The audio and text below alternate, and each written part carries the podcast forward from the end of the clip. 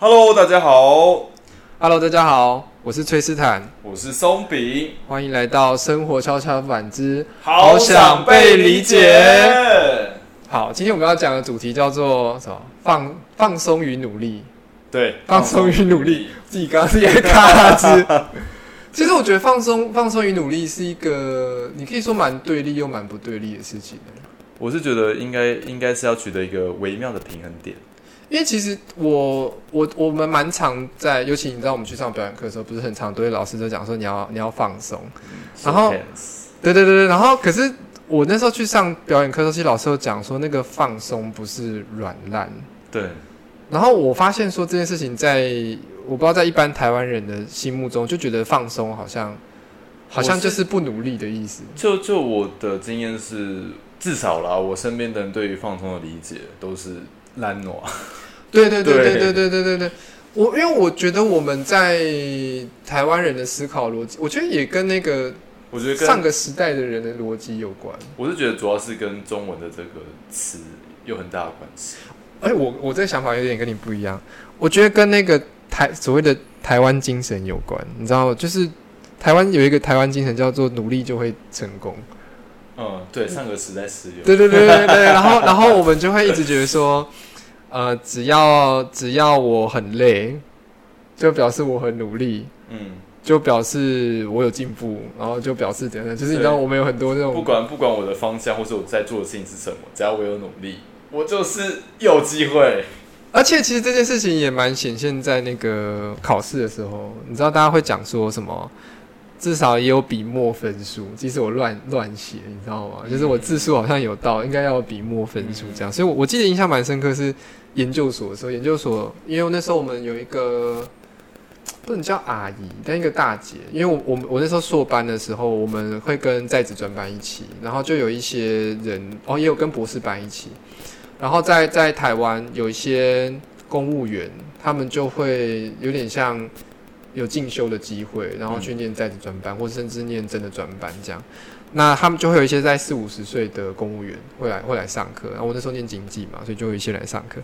然后我的那时候我们就上赛局，赛局很难嘛，然后就蛮多时候就是逻辑啊什么什么的这样。然后我印象蛮深刻是有一个大姐，她要准备资格考吧，然后她写那些题目的时候，就是她真的会很像我们小时候那种写生论题，然后就写真的超级多，然后看一看想说，不知道你到底在写什么。然后老师看嘛，因为老师是外国人，老师看完之后觉得说，哦，你写错了，然后就直接这样划掉。然后他就很受伤。然后他觉得说，为什么没有？就是我写这么多，你应该要给我一个笔墨分数啊什么的。然后他就跑去跟助教 argue 说，为什么我没有任何分数这样？然后那时候的助教就有点，也是有点白目，就是说，哦，你写错了啊、就是他就说，可是我写这么多，不是应该就是努力应该也要有分什么什么的。所以，嗯所以我觉得，所以他那个时代的人蛮蛮多这个现象，或者说蛮多在，我觉得台湾学生或多或少在学校的时候还是有一点那个残存的味道，就是有人很努力的时候，我们都好像给一点同情分什么之类的这样。是啊，这个这个真的是很常见的啊、我觉得这件事情就跟放松还有努力还蛮有关的。我觉得这件事情为什么会特别讲到这个，也是因为我觉得我们会把这两个东西合在一起讲的时候，好像就一直觉得它是对立的，就是你你放松就不努力，你就是懒惰啊这样。对，因为就像你讲的，我觉得所谓的台湾精神，哦，所谓的台湾精神就是，他会他会告诉你说，你就是要一直不断的努力，然后你不断努力，不断的努力的言下之意就是，你没有自己的个人休息时间，你必须要全心全意的奉献在你所属的单位。对对对对对对，而且你你不你不怎么讲，你不拼命到紧绷，好像会显得你很不努力。嗯就比方说，我我举另一个例，我最近我是想到好多周围很有趣的人。有一次我我回我回台东的时候，哎、还是回台北，然后我在路上就巧遇一个当兵的学长，就是他也是他好像也是台大的吧，我有点我有点忘记了。然后我们两个就在火车上聊天，因为你知道那时候过年的班车其实车上都很挤，嗯我们就在车上就难得就遇到了，就跟他聊一下天。然后他就讲到说他后来去啊，好像去台积电吧，还是哪里？然后他就是一个跟部门有关，因为台积电当然很多轮班或什么的。然后他是在，我不知道他是在中国的厂还是还还不是中国，还是他在红海，我忘了。然后反正他就是好像是然后在上班这样。然后他说他印象很深刻是他们部门有一个这边没有要占任何学历的意意思哦，就是反正他台大嘛，然后就一个不是台大的，也是某某名大学这样，没有占学历的意思。然后那个人就是可能比较比较比较没那么聪明，给他一个引号，没那么聪明，所以他会三天两头就会被那个主管干，就是表说到底在做什么，然后每天加班到三点。嗯，然后，但我那个朋友就学长就蛮聪明的嘛，所以他就是很可以事情五点半之前就做完，然后就准时下班的那种。所以，所以等到最后的时候，就是他就觉得说你干嘛？就是，而且他就是那个人，就是会睡办公室。然后他确实觉得说你，你为什么把自己生活弄得那么糟？好，问题来了，等到后来领年终的时候，那个每天被干，然后每天都是到弄到三点，然后工作效率非常差的那个人。就是被奖励说，就大家第一个他拿很多加班费嘛，然后再来是就是被奖励说他非常刻苦耐劳，嗯，然后就开始就是他们就反过来，有些主管就开始讲说你们你们台大的就是不太认真啊什么什么，然后他就讲说他不是认真，他是笨啊，就是你知道 他他那个某某名大学也是国立大学哦，不是中资辈的，你知道不是中资辈以上哦，你知道，嗯，然后就会被讲说就是不是啊，他是因为他效率不好啊。他本来就可以准时下班，然后而且他一天被一天到晚一直被骂，哎，就是他根本搞不清楚事情的轻重缓急，然后做事情效率非常差，只是因为他花很多时间，然后就待在办公室，而且效率也没有他他就算每天熬夜加班，工作效率也没有我们好，然后却被因为一直领加班费什么，然后公司就还奖励这样的人，就觉得符合台湾精神，嗯，类似像这样的东西。其实我觉得这个真的非常普遍的常见，对，然后。其实，其实后来后后来，你还记得我们那时候去上表演课的时候，我们其实有发现说，有一个有一个比较好，就是让大家可以理解所谓放松的讲法。我觉得放松的讲法就是你可以把它当做是有效率的去用力去发力。对对，但是问题是，如果说你要把放松去做这样的解释的话，等于是说，OK，我今天工作有效率。然后我今天做任何事情，我处理事情都是很有效率的。但是问题是，这个在台湾人所谓的老板眼中来看，你就是你就是你看起来太闲了。对，你就在他眼中，你就是所谓的不努力的员工。对，我觉得这也是有点两难嘛，因为另一个还蛮长。你有当兵吗？我我当兵的时候，我们我们知道我们当兵的时候要学的一个技能就是装忙。嗯，我们我我人特当兵，就是我其实我其实我最印象深刻的是那时候我们当兵有所谓出公差这件事情，对，然后出公差，因为我们那组就是我真的不知道这么说，可是我我们那组可能就是大家大家呃的生活经验比较多，所以我们就是我我们今天可能去分配就是打扫机房，然后我们大家就是哎就是开始指挥说谁谁负责哪个区域的工作，然后大家分工合作，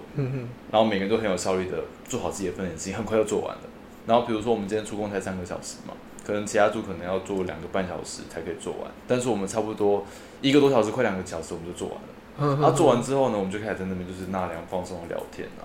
然后就有班长就经过说：“哎，你在干什么？”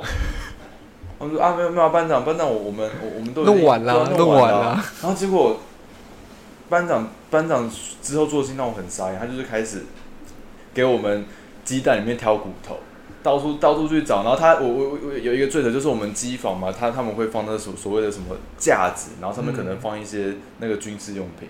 然后他他去那个架子哦，伸到最里面那个缝缝里，就是我们扫具根本根本到达不了地方，然后他把手头伸进去，然后这样子抹一下，哎，里面都是灰尘，你们这个是不会去扫吗？然后我们当下傻眼，我想说，哎。这个不是我们要清理的范围吧？你们给我们扫去根本没办法清理到这里啊！然后我们当时觉得说，完全是被找茬吧。但是因为我们在军中，所以我们就是大家都是敢怒不敢言，因为我们大家只想要就是平安退伍，然后不要让班不要惹到班长，然后他他才不会找你麻烦。其实其实当兵真的还蛮容易这样的，因为我也印象很深刻。哦，这。人家我之前上人家讲到说，就是男生聊天的话题有一半在当兵，我觉得也是真的。为什么？因为我我我印象蛮深刻，是我们那时候有一个学弟，嗯，然后他是因为在其他单位就是算是做事非常不认真，然后算被惩罚，被调到我们单位。结果因为我们单位在很多人心目中是比较凉的单位，所以他就是被调来之后，然后大家觉得说：天啊，你明明偷懒，你为什么还可以来这种地方？而且他的偷懒是他他很聪明，是他就是偷懒到极致，而且是就是也不太会。就他会藏，可是藏的有时候有点烂，这样，然后就偷懒到极致，他就是使尽所能的偷懒这样。然后我印象很深刻，为什么会对这个人有印象？是因为他那时候刚调来嘛，然后我也知道这个人有问题，所以他那时候我刚好跟他交接，然后我们就会看一下那个布置嘛。我看看布置，我就想说，嗯，这种你会写成这样，然后我就把他叫上来，我就说，哎，那个你这个是什么意思？这样，然后他就只会我说，不是，不是，然后我说。不是不是，我问你说你为什么这样写？我说包包学长是这样，然后我想说不是，我就问他说你为什么这样写？我问你为什么？不是不是是非题这样，我就很认真问他，然后我就开始一点一点跟他讲说这个是什么一种回事？你这个如果这样写会发生什么事情？这个什么怎么回事？你这样写会发生什么事情？这样，然后我就开始一点一点跟他讲，然后我就这样看着他，然后我就说你不要跟我讲那套，我又不是军人，我只很认真跟你讲是说，如果你这个没弄好。人家督导督到你的时候，你会怎么样？嗯，然后会出什么事情？然后就一点一点这样逐天，然后我就在那边骂了，不知道骂吧，呃，念念了大概四十分钟，结果大概宣导宣导，对对对，我我我大概就是讲了比较严肃。然后，所以我那时候，我那时候当兵的时候，所有学弟都很怕我，哦，因为我我虽然看我我本人看起来是算蛮和蔼可亲，看不出来你用这一面。对，但我会很严肃跟他讲说，这个东西会是这样，法规上是怎么样怎么样。所以你如果这样做会发生什么事情？如果督导来的时候他会什么什么什么什么说，然后我就开始这样一路这样逐条逐条碎念这样。嗯。然后他后来就被我念了四十分钟之后，然后他又被士官长叫去念了四十分钟之后，被站长叫去念了四十分钟，所以他就是那天就被我们三个人哇塞一百二十分钟的对念了两个小时，对对对。然后为什么讲到这个经验呢？我我觉得他刚好凸显了一个台湾人的逻辑，因为我我觉得很多台湾为什么会出很多问题的原因，跟这个当兵也蛮有关系的，因为我们会觉得说。我们只要做个样子，然后看起来好像很忙很累，然后好像我们就应该所有事情就不能对我怎么样。我是觉得，其实从小就开始，从哦，你就更小吗？对，从从你开始就是进入整个教育的体制里面。这个回到上一集，对，但是但但但但是但是这个就是我我我我们上一集已经讲过，所以就是我是觉得这是。从小到大培养的根深蒂固的概念，所以，所以，所以我我我觉得这也牵扯到说，为什么台湾所谓的高附加价值的产业这么少？嗯嗯，因为大家都是不会想去创新，不会想去犯错，啊，只要觉得说，OK，我今天就是做好扮演在人家眼中的所谓我期待你的样子就好了，啊，你看不到的时候，我就嗯，就放松了。其实我觉得这件事情，如果你从一个经经济学角度去想的话，也蛮好玩的。就是，嗯，我讲一个，我讲一个好玩。我我们为什么会不想要放松？有时候也跟放松带来的效益看起来没那么高有关。就比方说，你你你你装忙，然后把事情弄完，跟你把事情要先思考好之后，然后有效率的做完，然后在结果上看起来没有差太多的话，大家就会选择那个看起来忙。的那个方法，我是觉得这个背后逻辑，应该说这个背后的动机是，我希望可以获得赞赏以及获得奖赏，所以我才会这么做。我觉得还有一个点是说，台湾的蛮多产业，其实你从产业来看也是这样，就是呃，我们都很容易销价竞争啊什么的。就比方说，突然间有一个商机出来之后，所有人一窝蜂去抢那个位置，然后其实比较少人会真的去去思考说。诶，我做这件事情，我怎么样把它有效化？我没有办法去做出新的东西，但大家都觉得说，反正我就是努力先争到那个东西，然后再怎样怎样怎样，然后再怎样。但是他们会觉得说，我们要先拼到那个点，很少人会去思考说这个方法是怎么一回事。很多人就是，反正我就先挤到那里，反正我就先复制那个看起来像的样子。比方说，其实，在其实其实。这样讲不是批评那个中国，但是蛮多那个你说抖音上面的很多东西，其实大家就是先看到一个 A，然后就开始学嘛，然后复制，然后就是 A plus B plus，就是把它弄得很像很像一个东西。嗯。但你说那个东西是不是真的很有新的想法或什么的，其实因为那样大家就赚得到钱，所以大家就没有必要去思考。像刚刚讲的放松，如果是一种有效率的去使用我们的行动的话，大家不需要去思考效率，反而就可以做到要的事情之后，就很少人会想要做放松。是这样没错了，所以我觉得 copy 才会那么的盛行。对对对对对，但其实蛮蛮有趣的现象。但其实反过来说，就是我其实一直都在探讨说为什么。嗯，亚洲人的文化会变成这样子，因为其实不只是台湾、中国、韩国、日本也有这样的情况发生。就其实以韩国来说的话，他们的学生是，你从小到大都是要非常非常的去，非常非常努力在念书这件事情上面，然后为的就是挤进那个少数为数不多门槛又高的工作机会，就是例如三星。嗯嗯嗯，韩国对，韩国是这样。对，然后其实呃，我有观察到，就是韩国其实现在有一个现象，就是说。每每个很多年轻人，他们的债务比例都很高，债务比例很高，他们就是宁愿就是 OK，我今天去以卡养卡，我借了很多卡费或是贷款，然后去满足我内心的虚荣心，我可能买了很多奢侈品，可能买了很多我想要拿到，就是我现阶段能力我得不到的东西，但是我想要，嗯嗯嗯，我去越界，我去买了，然后如果说我还不起的话，那我可能就选择。极端一点的时候，我可能就自杀摆烂。嗯嗯嗯嗯嗯，对，所以我是觉得说，其实这些东西是我们从小就开始形成的价值观。我们会觉得说，OK，我们要么就是努力到极致啊，但是如果一旦我们发现努力到极致并不能得到好处的话，那我们就选择放松到极致。啊，放松到极致就变成说，在我们的在我们的认知里面就是软烂到极致。所以为什么躺平族现在这个词会越来越来越来越的盛行？我觉得是，而且我我觉得，如果从这个角度去思考，你说亚洲的教育体制，我觉得我们的教育体制很缺少探索这件事情。只是好像回到上上一对啊，又讲一讲又回到上一次。但我觉得放松跟探索很有关，理理由是这样，因为这不是我讲的，这是费登奎斯，我要引用大家大家说法哈。呃，所谓的。放松或是有效率的使用身体，有效率的使用这些途径，它蛮端，就是端式语，我好像不要用那么难词。没事，它蛮，他蛮，观众肯定都听得懂。啊，蛮蛮依照我们对于你的处境去做调整。就比方说，嗯，我们会有一种很理想、最标准化、最好的情况。比方说，在职业上，我们就认为说，考上前几志愿一定是最好嘛。就是对医生、律师啊、工程师啊，whatever 那一类的进台积电超棒之类的，就我们会有这种想法。但但其实从费登奎斯的角度去，他去说这件事情，他说没有，因为其实真的每一个生命体在他的处境里面有他那个处境底下最合适的选择。嗯，那我们对完美这件事情的想象，就是一个非常荒谬的事情，就是一个人类办不到的事情。因为完美是在某一个处境底下的最好状况，嗯，可是你在那个处境里吗？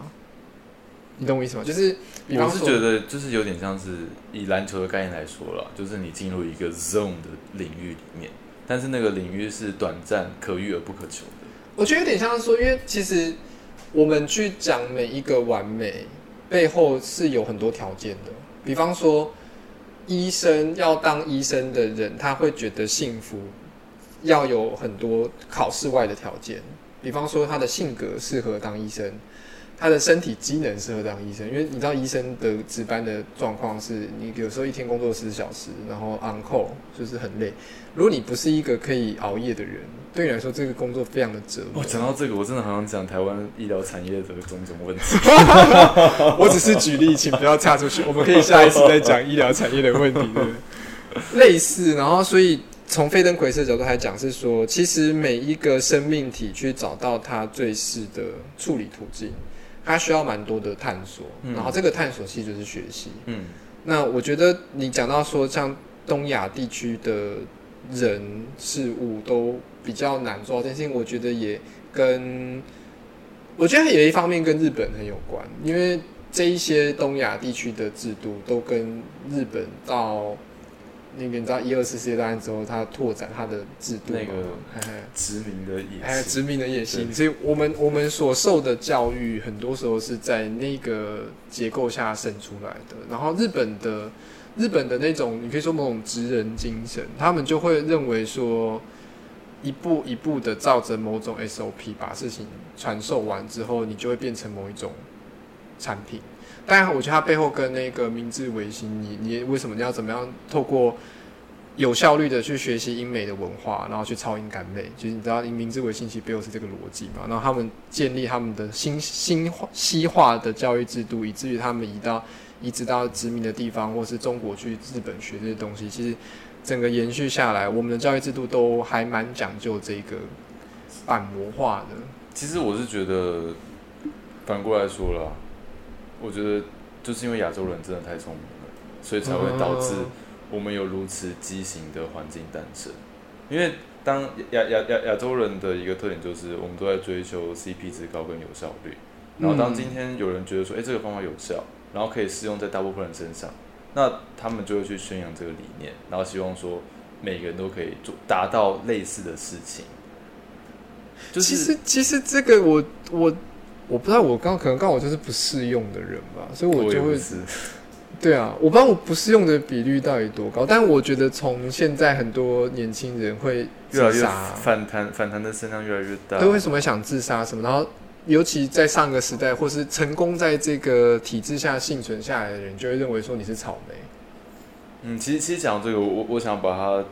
那个讲讲一个那个游戏的概念，因为就不知道不知道不知道大家有没有玩过一个游戏，就是它是暴雪的出品的，叫做《星海争霸》。哦，然后《星海争霸》里面不是有三个种族嘛？对，虫族、人类跟神族。神族，对对对。我觉得其实亚洲人的应该说治理方式吧，跟虫族非常的像，你知道吗？你这个你这个有那种族争议，不过还好我们是亚洲人。欸没有，所以我是拿游戏的概念不哦。是，你知道很多人讲阴思路，讲的说那个背后是一种对中国人的恐惧啊，好的啊，僵尸。但是可惜是我没有开始。哎呀，就是对，不过因为我必须得讲一下，就是呃，其实虫族这个种族呢，它里面就是讲讲究就是最有效率的分工。他们、嗯他们他们整个种族哦，所有种族，他们整个种族的目标就是他们要能够殖民，能够扩张占领整个宇宙。然后他们里面只有一个统治者叫做首脑，然后那个首脑是负责发号施令的。然后他也是负责，就是说，OK，我今天生产工兵、工虫，那你就是负责就是采集；然后我今天生产攻击部队，你就是负责就是去攻击、消灭敌人。嗯，对，然后我觉得其实就跟亚洲的文化真的很像，就是 OK，我今天呢，我整个教育体制都是为了培养大家成为一个称职的上班族啊，或是工厂工厂的生产员。那为什么你这么做呢？因为这样子可以让我现有的企业资源都可以最大化，然后我可以让我的经济就是 GDP 每年一年比一年的增长。但忽略的就是，其实我们每个人都是一个独立的个体，都有自己的想法。嗯，然后整个发展就是偏向单一集中化，而不是多元。我觉得我蛮同意你的想法的，因为其实嗯所以所以你看嘛对啊，所以你看像为什么那种很新创、很新兴，或是真的很让人耳目一新的产业，都是出现在欧美，像 Google、像 Apple、像 Amazon，这些都是诞生于欧美国家。那为什么亚洲基本上都没有呢？我觉得真真的就就是讲白点，就是从教育开始，然后跟整个大环境，然后影响大家的思想，影响思想之后，先然后跟你之后做的行为，就影响到你做的行为，然后以至于你做出来的事情是如此的不一样。真的蛮难的。嗯，我我自己这样想下来，不过我觉得背后有一个，我从另一个切入点去思考这个问题，就是如果我们想要达成像欧美那样，其实我觉得你可以说要达到那个有效率，它背后必须面对一种恐惧，你你知道吗？就是对我们这一些亚洲人来讲，我们要面对的恐惧是我们要先脱离标准答案。是啊，然后我们要面脱离那一个看起来合适的道路，然后我们的社会其实不奖励这件事情。我觉得我们跟欧美国家这一点真的差蛮多真的因为差很多。像尤其像美国好了，他们是很奖励你去脱离制度的。嗯就你脱离制度，他们会觉得说，哎、不错，你你你有一些想法，所以他们的你可以说某种程度上他们的社会安全网算架的还行，但但当然美国有它的困难嘛，因为美国它相对应来讲，因为它它让人可以这样子脱离安全网，或者说让人可以这样子自由探索，所以美国某种程度上它是蛮混乱的。包含像治安比较差啊，包含像呃，你可以你可以这个有些为什么会拥拥有枪支，其实也跟他为了要让人可以这么自由到一种程度，你知道，它就是另一种极端。但我觉得以我们台湾人来讲，其实我觉得蛮大的困难是恐惧，因为你知道放松也会带来一种恐惧，嗯，就是脑袋里面的小声音会告诉你说：“哦，你可以这么放松吗哦你要起来喽！”对对对对对对就开始谴责你哦，你这样子不行，你这样子明天怎么办？你的未来怎么办？或者是说这么轻去做这件事情的时候，你会开始说这样有效吗？对，你会觉得你好像根本没有在做事的感觉。对对对，然后你会觉得说没有效果，那是不是要再用力一点？应该是说没有效果，就代表它真的没有效果吗？还是其实没有效果也是一种效果呢？我我觉得没有效果，但是真的就有时候真的是没有效果啦。但是我们要学习在没有效果的时候，知道说这样做是没有效果，我觉得它就只是一个经验。应该是说，我我的意思说，就是一个所谓的没有效果，就是一个试错的过程。你至少知道说。你这样子做是行不通的。然后我们很没有耐心去看这件事情，因为有时候我们还没有看见有没有效果的时候，我们就会觉得说这没效，然后就我是觉得我我们我们都太着急了。就比方说举举另一个例子来讲好了哈，像我我你看我的状况是我去年四月离职嘛，然后我到今年就是现在现在九月嘛，我中间当然有一些 part time 的工作，可是某种程度上我没有正职，嗯，我觉得我会蛮害怕的。我说真的，嗯但是你可能你是演员，你这样 case 比较长。每次我本来就是接案性，我对对对对对，习惯这样的对对，然后对我来讲，我就有一种说，哎，崔斯坦，你的同学都是医生、工程师之类，他们职涯转换好像也都多少。三到六个月而已哦。嗯你这样一年嘞，这样 OK 吗？这样，然后我就心里会这种，我在很努力做很多事情。比方说，我今天有做另一个 podcast，另一个系列。其实，其实你问我说，我到底是不是做了很多？我大概做快一百集了。你看，就一年之内做了快一百集，我也是有点工作狂的性质在做这件事情，或是上课，我也上了很多课。但我只是实质上没有赚那么多钱，就是我可能都是靠家里接济啊，或者什么什么的这样，或是就是偶尔有一些接一些小的 case，而且也都不是演戏相关的 case，你知道吗？就是靠非演戏的事情活在这个世界上。每次人家问我说：“哎、你你是个演员吗？”我就说：“嗯。”像我昨天才被人家骂哎、我昨天遇到那个我们那时候去上表演课，其中一个同学，嗯，我差点忘记他名字一个女生。好，当然我们也不能讲她名字。好，我就就 A 我 A 就问我们说：“哎、你们怎么认识的？”这样，我就跟 A 说：“哦，我们在上表演课的时候认识的。”然后，然后那个人就说：“哎、你去上表演课啊？你是你是演员吗？”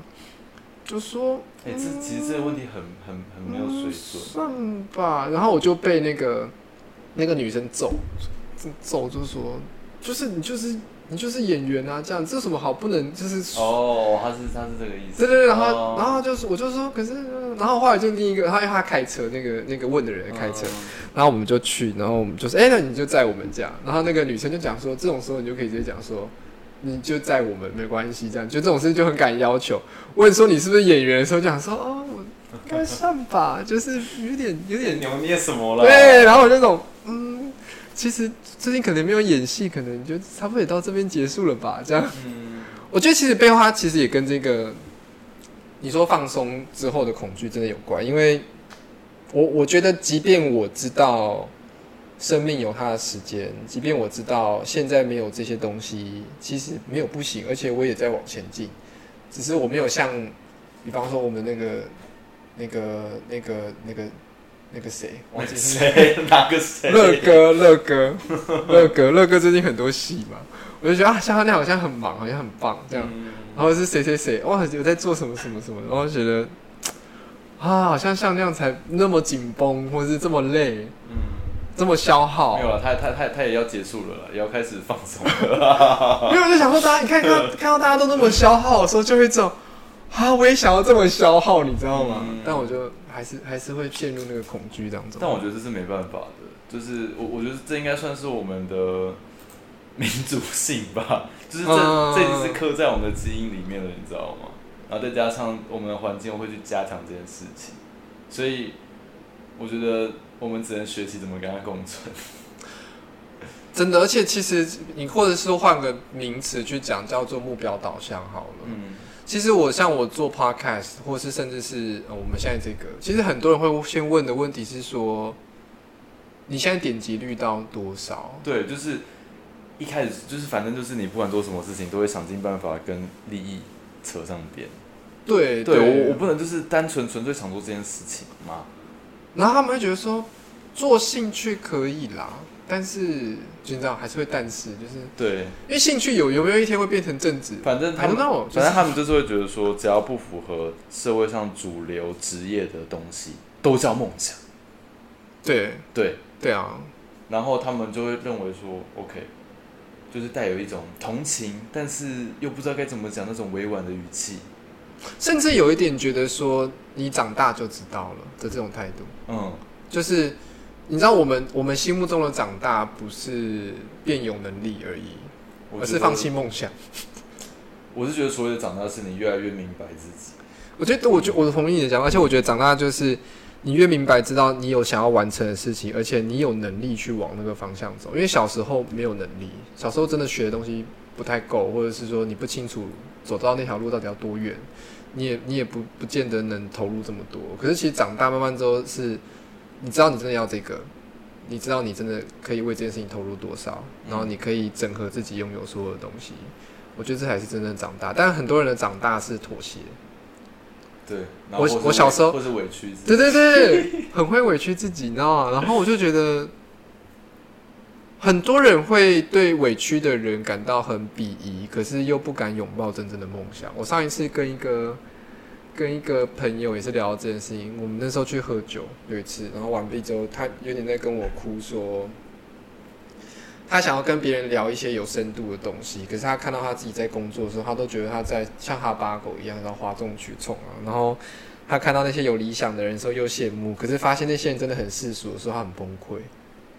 我觉得然后就觉得这说是，人啊，我就觉得说，这就是人啊。你怎么把大家美化成这样？大家也是在他的范围内做他认为，而且你想象他很有梦想，他不一定有啊我。是觉得人就是有各种不同的面向。今天我有追求梦想的一面，那我当然也有世俗的一面啊。我觉得某种程度上真的像回到我们哦，我真的要拉回主题，我真的太爱插出去。有时候我们那个努力到底是为了什么？有时候真的，一方面是为了克服放松之后的恐惧。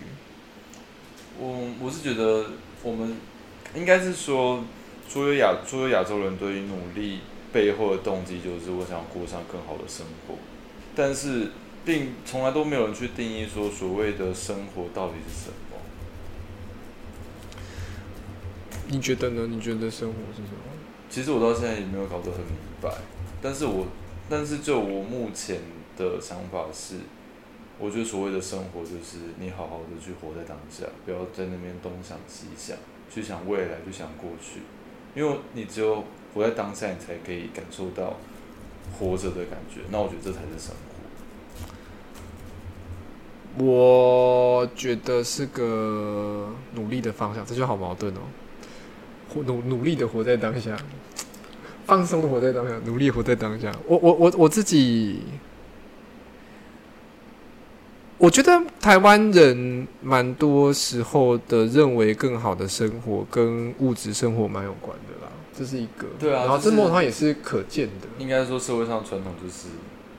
住好房、开好对啊车，，对啊，然后有一个好的伴侣，嗯。然后你的孩子就是都听话又孝顺，然后又 然后学习又很强，五子登科啊，要讲五子登科。对，然后这个就是房子、车、房子、车子、孩房子、车子、妻孩子、孩子、孩子，还有什么？还有什么？还还有什么？忘记还有一个字，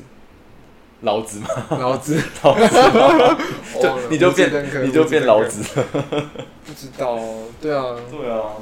但是但是我觉得这不一定是每个人都想要的啊。有有有有些有些人就是 OK，我我我想要去，我想出去多探索这个世界。